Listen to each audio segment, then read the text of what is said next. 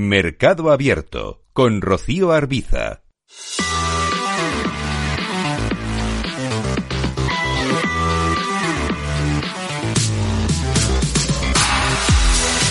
Vamos a mirar al mercado de divisas con Cristina Gavín, responsable de renta fija de Bercaja Gestión. Cristina, ¿qué tal? Muy buenas tardes. Hola, buenas tardes. Estamos viendo a esta hora mayoritariamente recortes en el rendimiento de los principales bonos soberanos, en particular en el estadounidense a 10 años, en una jornada en la que lo estamos observando, por ejemplo, a niveles de eh, por debajo del 3,5, en el 3,46% a esta hora.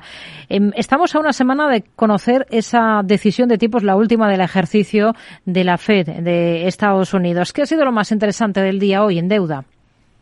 Bueno, pues precisamente la expectación ante esta reunión de la Reserva Federal que, que comentas del próximo miércoles y unida a la del BCE, ¿no? que no hay que olvidar que también la tenemos el jueves que viene, pues esto está haciendo que los mercados se encuentren un poco en compás de espera, ¿no? Con, poco volumen y precisamente ese poco volumen es, es lo que hace que, la volatilidad esté siendo bastante elevada. De hecho, las curvas europeas han vivido un movimiento de, ida y vuelta, ¿no? El, 10 años alemán, para que te hagas una idea, pues empezaba por la mañana en el 1,76, ha repuntado hasta el 1,84 y luego se ha vuelto, se ha dado la vuelta. Y volvió a niveles de inicio de, de mañana y lo mismo ha ocurrido, ¿no? La misma evolución están teniendo el resto de curvas europeas, incluida la española y la italiana. ¿no? Eh, como te digo, esas reuniones de BCE, unido también pues a la proximidad del fin de año, hace que los inversores estén mostrando bastante cautos, ¿no? Y estén optando pues por no tomar decisiones eh, o posiciones direccionales claras y está haciendo precisamente que, esa falta de volumen genere esta volatilidad. De hecho, en crédito, por ejemplo, también hemos tenido una jornada muy poco activa en lo que se refiere tanto a primario como a secundario, ¿no? Sobre todo si lo comparamos con la fuerte actividad en primario que habíamos tenido semanas anteriores, un poco en línea con lo que estamos comentando y sí que ha generado un cierto retroceso, una cierta ampliación en los diferenciales de crédito. Pero como te digo, es una jornada un poco de transición que tampoco debe ser muy representativa de lo que podemos ver de cara al año que viene. Iberdrola, hoy se publica que la eléctrica prepara un cambio radical de su pasivo en los próximos tres años con el objetivo de abaratarlo y de diversificar sus fuentes de financiación. En este sentido, la deuda cotizada en euros va a ser una de las víctimas, de, digamos, de esa estrategia, pero también se va a reducir el peso en bonos en libras o en reales brasileños y la idea es que la estrella sea la deuda cotizada en dólares. ¿Les convence esta estrategia de mayor emisión de dólares de, de Iberdrola? Bueno, eh, lo primero que hay que decir es que la reorganización de las fuentes de financiación yo creo que va en aras de ganar mayor flexibilidad, reducir volatilidad y, optimizar el coste, ¿no? Entonces, yo creo que esto es positivo para la compañía.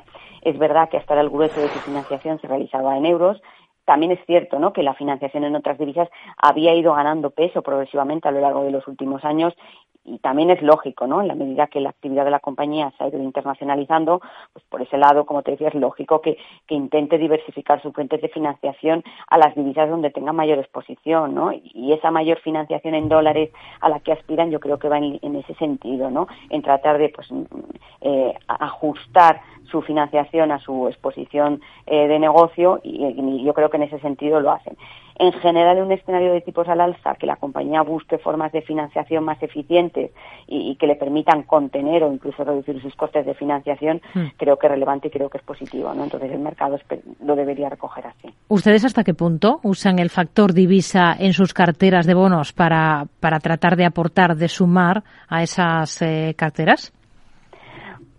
Va a depender de la tipología de fondos de la que estemos hablando. ¿no? En los fondos internacionales, la exposición a las diferentes divisas yo creo que juega un papel fundamental ¿no? a la hora de tomar decisiones de inversión, y, pero para eso tienes que tener una visión eh, en, un sentido o en otro en las divisas, ¿no? Y apostar por una por otra en función pues de esas expectativas de, mercado, ¿no? Que tengas, de esas previsiones.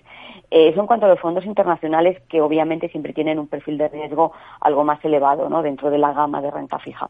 Si hablamos ya de fondos de perfil más conservador, eh, cuyo universo de inversión es fundamentalmente en euros, pues ahí la exposición a divisas es mucho más limitada, es menos relevante, sobre todo porque la volatilidad, como, como bien sabemos y bien estamos viendo, genera movimientos importantes y puede generar eh, importantes caídas en estos fondos, ¿no? Que, que por su filosofía de inversión y su perfil más conservador, bueno, pues no, no es adecuado, ¿no? Entonces, por lo tanto, ahí sí que tratamos de ser más prudentes y hacer apuestas mucho más puntuales y, más limitadas y controladas. Hmm.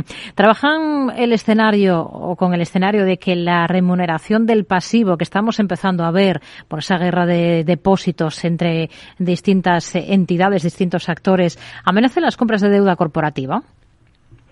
Mm, la verdad es que a día de hoy no y creo que estamos muy lejos de ese punto. Es verdad que, hemos empezado a ver una cierta elevación en la remuneración ofrecida por determinadas eh, entidades, ¿no? Eh, pero es verdad que también si, si, lo, si se mira con detalle, pues las cuantías son relativamente reducidas y desde luego está muy lejos para cubrir de, cubrir las necesidades de financiación de, las entidades. De hecho, a lo largo de los últimos meses lo que hemos visto en realidad es un incremento de la actividad corporativa, ¿no? con un buen número de emisores saliendo a financiarse y además en general todos han tenido una buena acogida por parte de los inversores, ¿no? que con la elevación de los tipos de interés pues se encuentran más atractivo en estas emisiones y que además prefieren esa tipología de emisiones, ¿no? Bonos, bonos líquidos que permitan flexibilidad a la hora de entrar y salir y con valoraciones ajustadas. ¿no? Eh, con todo esto, como te decía, creo que esa hipotética guerra de pasivo eh, va a ser muy limitada y, desde luego yo creo que no va a tener una gran influencia en los mercados de deuda corporativa, en los mercados internacionales de, de los inversores profesionales, la verdad. Cristina Gavín, responsable de renta fija de Ibercaja Gestión. Gracias por este análisis con nosotros. Hablamos la próxima semana. Muy buenas tardes. Buenas tardes.